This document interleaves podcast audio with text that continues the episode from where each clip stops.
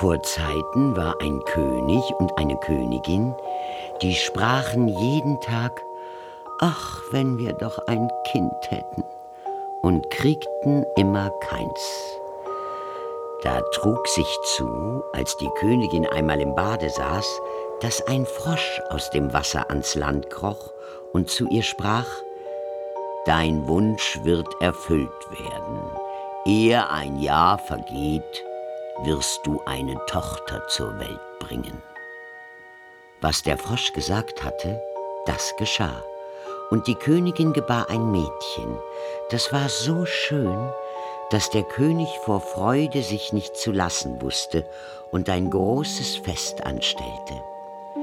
Er ladete nicht bloß seine Verwandte, Freunde und Bekannte, sondern auch die weisen Frauen dazu ein, damit sie dem Kind hold und gewogen wären. Es waren ihrer dreizehn in seinem Reiche, weil er aber nur zwölf goldene Teller hatte, von welchen sie essen sollten, so musste eine von ihnen daheim bleiben. Das Fest ward mit aller Pracht gefeiert, und als es zu Ende war, beschenkten die weisen Frauen das Kind mit ihren Wundergaben. Die eine mit Tugend, die andere mit Schönheit, die dritte mit Reichtum und so mit allem, was auf der Welt zu wünschen ist. Als Elve ihre Sprüche eben getan hatten, trat plötzlich die Dreizehnte herein. Sie wollte sich dafür rächen, dass sie nicht eingeladen war, und ohne jemand zu grüßen oder nur anzusehen, rief sie mit lauter Stimme Die Königstochter soll sich in ihrem fünfzehnten Jahr an einer Spindel stechen und tot hinfallen. Und ohne ein Wort weiter zu sprechen, kehrte sie sich um und verließ den Saal. Alle waren erschrocken. Da trat die Zwölfte hervor, die ihren Wunsch noch übrig hatte, und weil sie den bösen Spruch nicht aufheben, sondern nur ihn mildern konnte, so sagte sie, es soll aber kein Tod sein, sondern ein hundertjähriger, tiefer Schlaf, in welchen die Königstochter fällt. Märchen und Verbrechen. Die Brüder Grimm. Kriminalakte 08. Die Rache der schwarzen Fee. Von Viviane und Leonhard Koppelmann. Erster Teil. Rosalinde.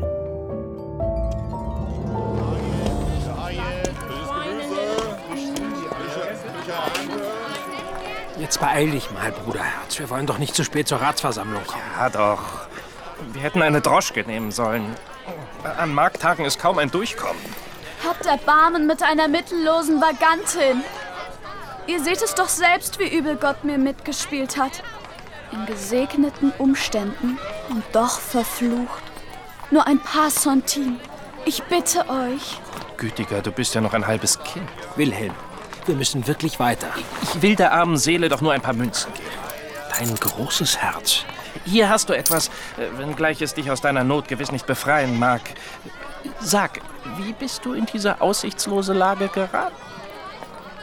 Ich wurde verstoßen, als ich unverheiratet in andere Umstände kam. Meine Stellung als Magd wurde mir gekündigt. Mein Bräutigam kam mir abhanden. Und ich war fortan gezwungen, mich als Vagantin zu verdingen. Das ist beileibe kein Leben. Und es wird mir anders, wenn ich daran denke, wie es erst sein wird, wenn mein Kind bei mir ist. Mein Gott, wieso ist diese Welt nur so grausam? Wir müssen jetzt wirklich los. Ich, ich wünsche dir alles Gute. Danke. Das ist so nett von Ihnen. Ich möchte Sie nur kurz umarmen. Oh, aber bitte. Wilhelm, Wir müssen diesem armen Frauenzimmer doch irgendwie helfen können. Sie ist doch noch so jung. Diese Missstände müssen sich doch ändern lassen. nun, ich wüsste nicht, wie das bewerkstelligt werden soll. Aber irgendwas müssen wir doch tun. Komm, wir gehen zurück und helfen zumindest dieser armen jungen Frau. Wir haben wirklich keine Zeit. Was ist eine profane Ratssitzung gegen das Leben einer jungen Frau? Also komm, mein Bruder. Also gut. Aber wie stellst du dir das vor? Wo ist sie? Sie ist nicht mehr da. Sie muss weitergezogen sein. Wir müssen nach ihr suchen. Oder wir lassen es auf sich beruhen und gehen endlich zu unserer Ratsversammlung. Nun denn.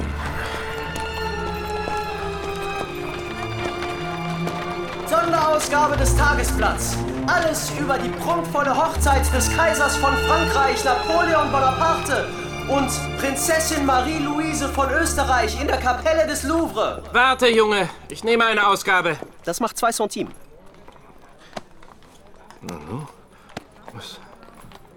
Wo ist denn mein Geldbeutel? Oh, ich, ich wurde bestohlen. Mein Geldbeutel ist weg. Ich, ich wurde bestohlen. Das hast du davon, dass du jeder Person helfen willst. Was willst du denn damit sagen? Die Umarmung der Vagantin war nichts anderes als ein gerissener Trick, um dir deine Geldbörse zu entwenden. Du verdächtigst natürlich sofort die junge Frau. Wer sollte es denn sonst gewesen sein? Was ist jetzt? Nehmen Sie eine Ausgabe? Ja. Hier. Ich will einfach nicht glauben, dass dem so ist. Na komm.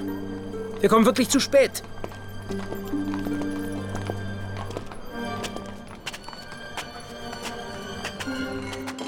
Prost, mein Lieber. Jetzt nimm's doch nicht so schwer mit der jungen Rumtreiberin. hm?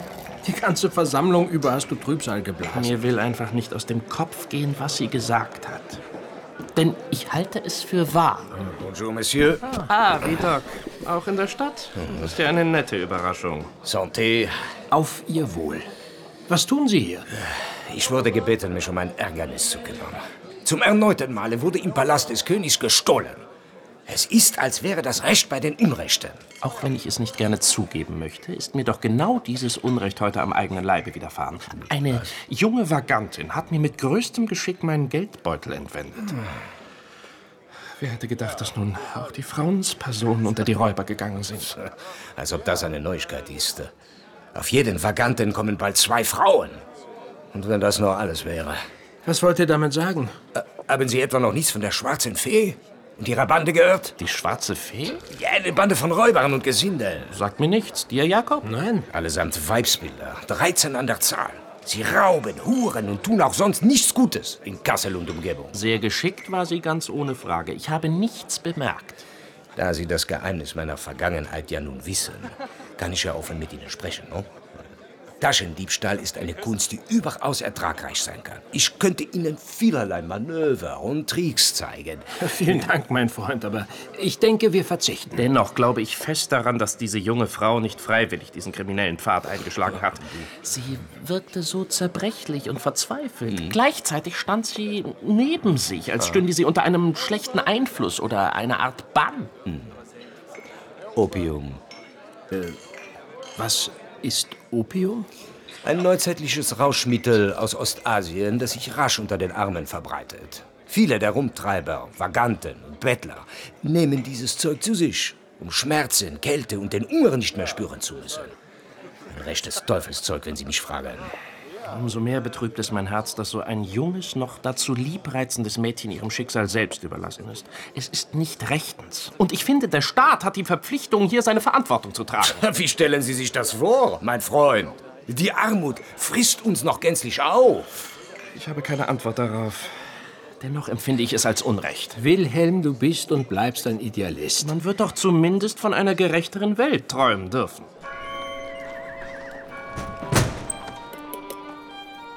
Kassel, den 10. April. Mein lieber Louis, wo soll ich bloß beginnen? Die Ereignisse, deren Zeugen unser Bruder und ich zuletzt wurden und die ich dir auf diesem Wege niederschreibe, haben nicht nur mich nachhaltig bestürzt. Es fällt mir schwer, über das Ausmaß der Geschehnisse Zeugnis abzulegen, und dennoch brennt es mir auf der Seele. Beginnen will ich ganz am Anfang, wenn gleich zu diesem Zeitpunkt niemand ahnen konnte, dass dies der Anfang unseres neuerlichen Abenteuers werden sollte. Wir hatten den unerfreulichen Zwischenfall mit Wilhelms entwendeter Geldbörse einige Tage zuvor bereits vergessen, als wir Besuch des Grafen Eduard Leopold von Dorncastel aus Immenhausen erhielten. Das und wie das eine Ereignis mit dem anderen verknüpft sein sollte, konnten wir zu diesem Zeitpunkt natürlich nicht wissen.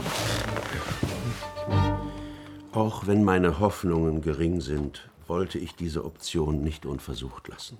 Wie können wir euch helfen, Erlaucht? Es handelt sich um meine Tochter, Rosalinde. Sie, sie ist seit 100 Tagen verschwunden. Niemand weiß, wo sie ist, und bevor Sie fragen, die Gendarmerie hat, nachdem sie nichts ausmachen konnte, längst aufgegeben und den Fall zu den Akten gelegt. Ihr glaubt aber, dass Rosalinde noch am Leben ist? Was für ein Vater wäre ich, wenn ich nicht alles versuchte? Selbstverständlich. Erzählt uns von ihr. Nun, allein ihre Geburt vor rund 15 Jahren war schon ein rechtes Wunder. Wissen Sie, meine Frau und ich, wir haben viele Jahre vergeblich auf eine Nachkommen gehofft. Als Rosa schließlich das Licht der Welt erblickte, war ich der glücklichste Mensch auf Erden. Ich schwor mir, dass es diesem Kinde an nichts fehlen sollte. Die Prinzessin wuchs wohlbehütet auf. Bis zu ihrem 14. Lebensjahr verbrachte sie ihr Leben auf dem Landschloss ihrer Familie, wurde durch einen Hauslehrer unterrichtet und verkehrte bis auf das Personal und ihre Eltern kaum mit anderen Menschen. Das sollte sich ändern, als Rosalinde an ihrem 14. Geburtstag bei Hofe König Jérôme Bonapartes eingeführt wurde. Wir waren uns einig, dass Rosalinde nur so die Gelegenheit erhalten konnte, einen zukünftigen Ehemann von entsprechendem Stand zu finden. Oh, wie falsch wir damit lagen. Schon wenig später mussten wir eine beträchtliche Veränderung in Rosas Verhalten und Wesen feststellen. Wie zeigte sich dieses, Graf? Unsere Tochter sonst an Liebreiz und Freundlichkeit kaum zu übertreffen. Es war, als wäre sie ein anderer Mensch. Sie wurde launig, begehrte auf, hörte nicht auf das, was man ihr auftrug, und zog sich mehr und mehr zurück. Diese anderen Mädchen, die sind an allem schuld. Welche anderen Mädchen? Die anderen Mädchen bei Hofe, in Rosalindes Alter. Meine Tochter, sie, sie war ständig in ihrer Gesellschaft. Was geschah dann? Rosalindes Verhalten verschlimmerte sich von Mal zu Mal, und ich sah mich gezwungen, sie auf eine Klosterschule zu schicken. Doch als ich ihr meine Pläne unterbreitete, gerieten wir in einen schrecklichen Streit. Sie wollte nichts davon wissen und weigerte sich. In der Nacht ihres 15. Geburtstags verschwand sie und ist seitdem nicht wieder zurückgekehrt. Und die Gendarmen haben nach ihr gesucht? Überall wurde nach meiner Rosalinde gesucht, doch nichts. Sie ist wie vom Erdboden verschluckt. Hier. Diese Miniatur habe ich kurz vor ihrem Verschwinden von Rosa anfertigen lassen, damit Sie einen Eindruck davon haben, wie meine Tochter aussieht. Das Antlitz der jungen Prinzessin auf diesem kleinen Gemälde bezeugte ihre Schönheit und Anmut. Ich reichte Wilhelm das Bild und konnte beobachten, wie ihn eine heftige Bestürzung überkam. Gütiger Gott, was ist? Ihre wahre Schönheit kann das Gemälde natürlich nicht wiedergeben. Dennoch vermittelt es einen Eindruck, wie meine Tochter aussieht. Wir werden uns dieses Falles annehmen und alles daran setzen, eure Tochter aufzuspüren. Werden wir? Ja.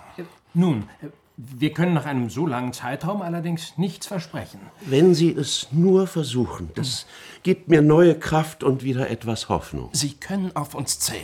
Kaum hatten wir den Grafen mit dem Versprechen verabschiedet, unsere Suche umgehend zu beginnen, stellte ich Wilhelm zur Rede. Was hatte es auf sich mit seinem eigenwilligen, emotionalen Ausbruch? Du, du hast sie nicht erkannt? Wen? Das Mädchen auf dem Bild. Prinzessin Rosalinde von Dorncastel? Die Beutelschneiderin auf dem Markt, sie war es. Bist du dir ganz sicher? Ich war mir noch nie sicherer. Wie kann eine Prinzessin als schwangere Taschendiebin enden? Das gilt es jetzt herauszufinden. Eins wissen wir mit Gewissheit. Was? Die Prinzessin ist am Leben. Jetzt heißt es herauszufinden, wo sie sich zum gegenwärtigen Zeitpunkt aufhält. Am nächsten Morgen fuhren wir zum Kasseler Stadtschloss, das König Jérôme seit Beginn seiner Regentschaft 1807 als Residenz diente. Sein Hofstaat lebte ebenfalls in der weitläufigen Hofanlage, wenngleich es ein ständiges Kommen und Gehen gab. Immer wieder wurden Geschichten von ausschweifenden Festen und Gesellschaften publik, sehr zum Missfallen der Bürger. Doch da es Tag war, hielten sich die jungen Adligen zu dieser Stunde für gewöhnlich im Schlossgarten auf. Den lieben langen Tag nur flanieren und plaudern ist kein erfüllendes Tagwerk. Sieh, da drüben stehen ein paar junge Damen.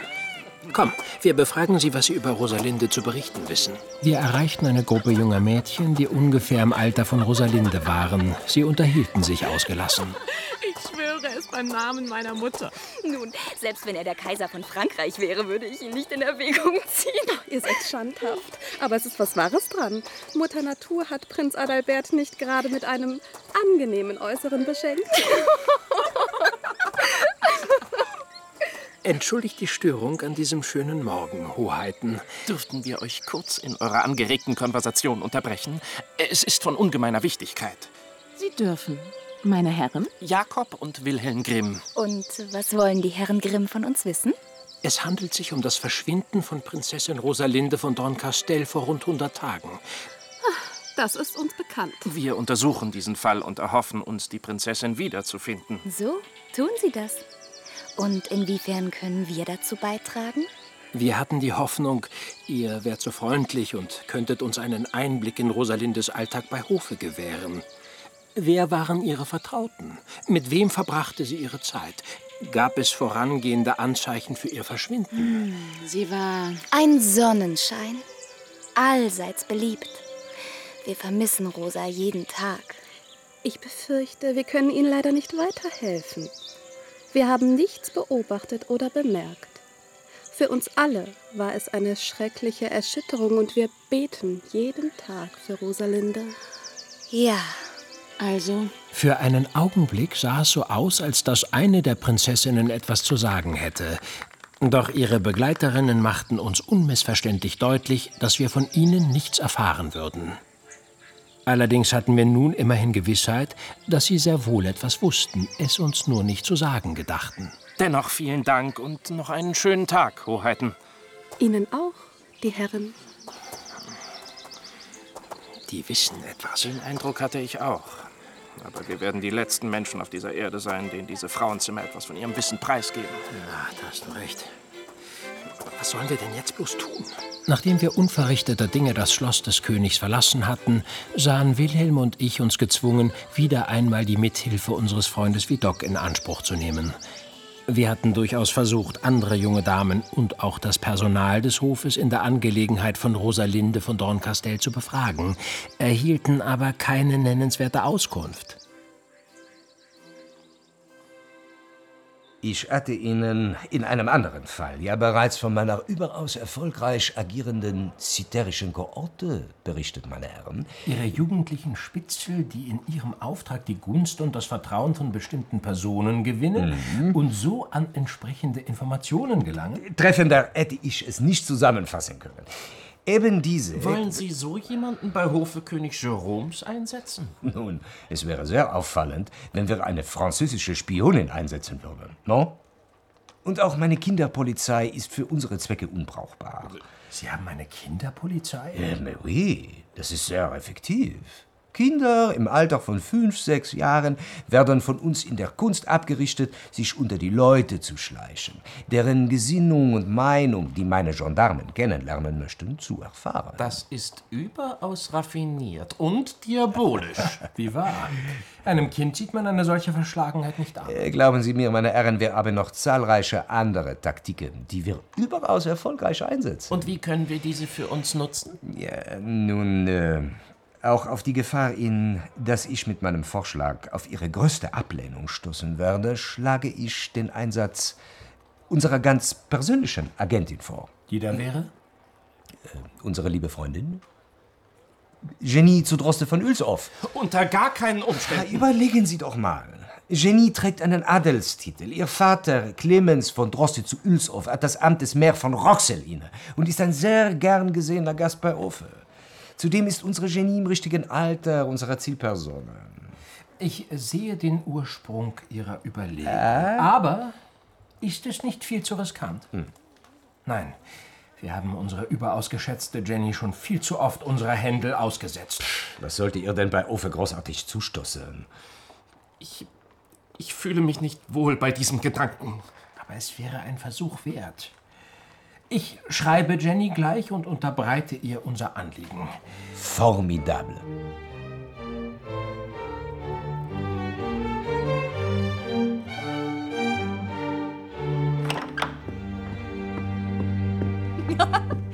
das überglückliche Gesicht von Mutter sehen sollen, als ich ihr unterbreitete, dass ich freiwillig einige Zeit am Hof des Königs verbringen möchte. Für sie ist in diesem Moment ein Traum wahr geworden. Sie hofft immer noch, aus mir eine sittsame junge Dame zu machen. Und du bist dir ganz sicher, dass du das auch wirklich tun möchtest? Äh, ich fühle mich nicht wohl bei dem Gedanken, dich in solch eine Gefahr zu bringen. Auf meinen Brief mit unserem besprochenen Anliegen hatte Jenny mit einer begeisterten Eildepesche geantwortet und war in die nächstbeste Postkutsche gestiegen, um zu uns nach Kassel zu reisen. Wie wie Doc sehr richtig feststellte, bin ich genau die richtige Person für diese Aufgabe. Jetzt müssen Sie mich nur noch darin unterrichten, wie ich mich zu verhalten habe. Nun, im Grunde ist es ganz leicht. Seien Sie sie selbst. An Ihrer natürlichen Anmut und Ihrem Liebreiz müssen Sie ja nichts mehr verändern, Mademoiselle Genie. Freunden Sie sich mit den jungen Damen bei Ufer an, gewinnen Sie ihr Vertrauen und beobachten Sie das Verhalten. Ich empfehle Ihnen, dass Sie den Namen Rosalinde von Dorncastel nicht erwähnen dann schöpft auch niemand Verdacht. Oh, das sollte ich hinbekommen. Dann ist es beschlossene Sache. Unsere liebe Jenny agiert als Agentin bei Hofe. Sorge dich nicht, mein lieber Wilhelm. Ich verspreche, auf mich Acht zu geben.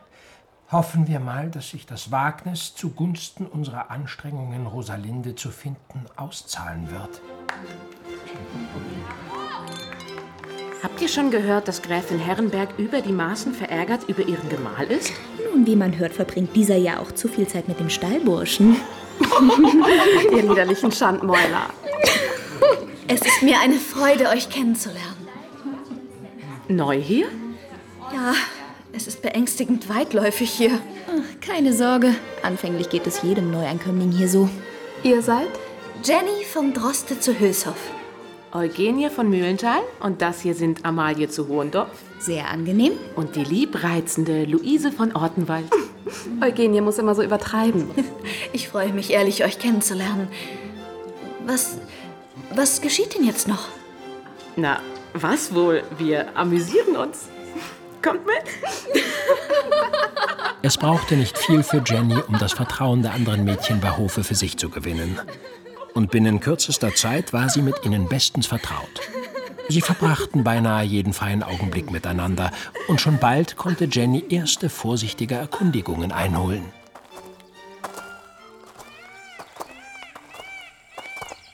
Mir ist zu Ohren gekommen, dass einige Prinzessinnen sich aus dem Schloss stehlen. Aber das sind doch nur Gerüchte, oder? Mitnichten. Einige der betreffenden Damen sind schon seit mehreren Monaten verschwunden. Und das fällt niemandem auf? Wem sollte das auffallen? Der Königshof ist ein einziger Bienenstock. Niemand bemerkt, ob du da bist oder nicht. Und niemand schert sich groß darum. Und wieso sind die Mädchen verschwunden? Das ist mir nicht begreiflich. Hier hat man doch alles, wonach es einem beliebt, im Überfluss. Hinter vorgehaltener Hand wird gemunkelt, dass sie dem ständigen Konsum dieses neumodischen Rauschmittels verfallen sind. Rauschmittel? Opium. Anfänglich wurde es als Migränemittel gepriesen. Doch es macht gleichgültig und man traumwandelt umher. Grundgütiger. Habt ihr. Habt ihr schon mal. Nicht doch. Siehst du die beiden Mädchen da drüben? Die brünette Hochgewachsene und die blonde Zierliche? Emilia von Wittelsfeld und Alexia von Kalsberg. Ihnen sagt man nach, dass. Aber das hast du nicht von uns. Natürlich nicht. Ich habe gehört, Alexia wurde beim Versuch erwischt, ihrem Onkel den Geldbeutel zu entwenden. Oh, doch. Mhm, dieses Opium ist recht kostspielig. Du meinst. Sieh sie dir doch nur mal an. Sie sind beide bleich wie die Wand und wandeln umher wie die Somnambulen.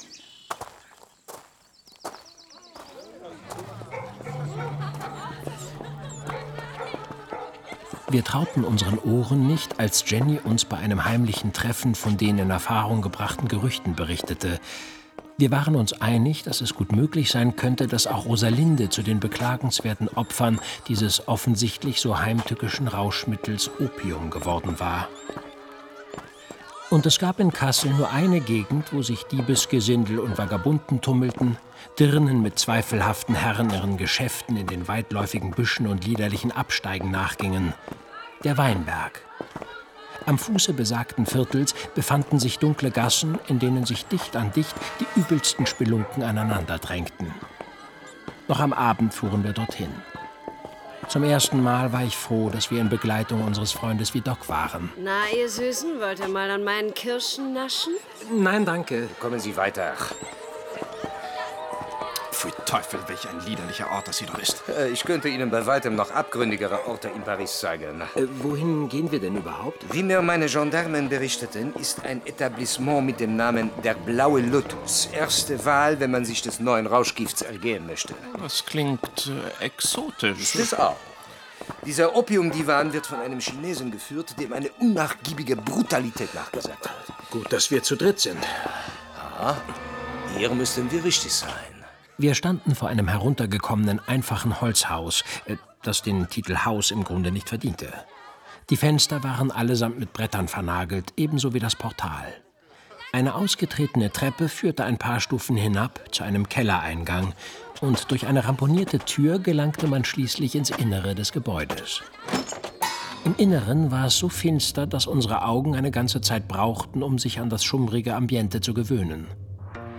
Nur ein paar kleine Ölfunzeln sorgten hier für klägliches Licht. Dazu erschwerte ein dichter, süßlicher Rauch in der Luft das Atmen. Auf einfachen Liegen hatten sich die Gäste in dieser Höhle niedergelassen und sogen an langen Pfeifen. Und das ist Opium? Die Lethargie würde jedenfalls passen. Oui, exactement. In der Regel wird das Opium geraucht. Guten Abend, die Ellen. Ein Sepalet für Delay? Äh, heute nicht. Mhm. Was kann ich dann für Sie tun? Wir erhoffen uns eine Auskunft von Ihnen. Wilhelm zückte das Miniaturporträt von Rosalinde aus seiner Tasche und zeigte es dem Chinesen. Haben Sie diese junge Frau schon einmal gesehen? Ich bedauere, nein. Sie haben sich das Bild nicht einmal richtig angesehen. Es ist besser für mein Geschäft, wenn ich nichts und niemanden Widel erkenne. Aber es ist von ungemeiner Wichtigkeit. Ich kann leider nichts für Sie tun. Sind denn andere junge Damen adliger Herkunft schon mal zu Ihnen gekommen? Auch dazu kann ich Ihnen nichts sagen. Der Chinese lächelte uns freundlich an und wir wussten, dass wir von ihm nichts erfahren würden. Unverrichteter Dinge verließen wir diesen schauerlichen Ort und atmeten alle tief durch, als wir wieder an der frischen Luft waren. Der weiß was, hat aber zu große Angst, etwas zu sagen. Und was hat das zu bedeuten? Dass wir auf der richtigen Spur sind? Das mit Sicherheit. Passt auf! Auf einmal zielte jemand auf uns und eröffnete das Feuer. Nur um wenige Zentimeter verpasste er sein Ziel. Wir stürzten die Gasse entlang, als erneut ein Schuss fiel und uns wieder nur um Haaresbreite verfehlte. Was geschieht hier? Wir haben offensichtlich ins Wespennest gestochen. Seht, es ist eine Frau, die geschossen hat. C'est incroyable. Wilhelm! Da! Oh, Rosalinde, sie läuft weg mit der Schützin. Was hat das zu bedeuten? Dass jemand unter keinen Umständen möchte, dass wir weiter nach Rosalinde suchen. Wir sind also auf der richtigen Spur.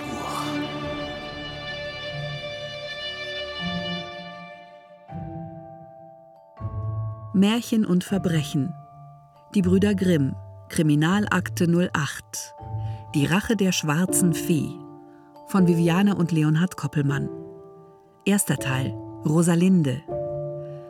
Mit Mechthild Grossmann als Märchenerzählerin. Vanja Müß als Jakob Grimm. Jona Müß als Wilhelm Grimm. Michael Rotschopf als Eugène François Vidocq und Laura Mehr als Jenny von Droste zu Hülshoff. In weiteren Rollen Michael Schütz, Katharina Wittenbrink, Paula Hans, Lene Dax, Hanna Bröder, Christoph Pütthoff und viele andere.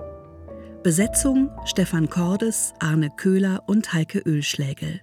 Ton und Technik Ursula Potyra, Roland Grosch, Thomas Rombach, André Buscharep, Julia Kümmel und Melanie Inten. Regieassistenz Hertha Steinmetz. Regie Viviane Koppelmann. Produktion Hessischer Rundfunk 2019. Redaktion Hans Sarkowitsch und Heike Ölschlägel.